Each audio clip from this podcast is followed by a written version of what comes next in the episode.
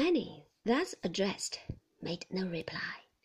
Do I gather from what you say, ma'am, that Mr. Maldon is ill? asked Mr. Wickfield. Ill? replied the old soldier. My dear sir, he's all sorts of things. Except well? said Mr. Wickfield. Except well, indeed, said the old soldier.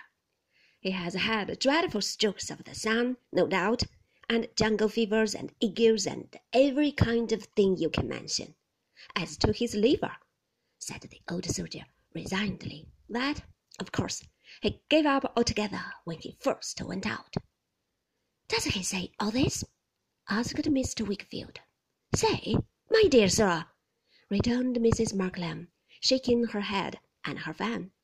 You little know my poor Jack Maldon when you ask that question. Say, not he. You might drag him at the heels of four wild horses first. Mamma, said Mrs. Strong.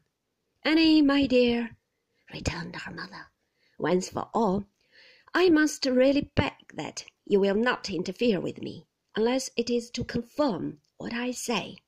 You know as well as I do that your cousin Maldon would be dragged at the heels of any number of wild horses. Why should I confine myself to four? I won't confine myself to four, eight, sixteen, two and thirty, rather than say anything calculated to overturn the doctor's plans.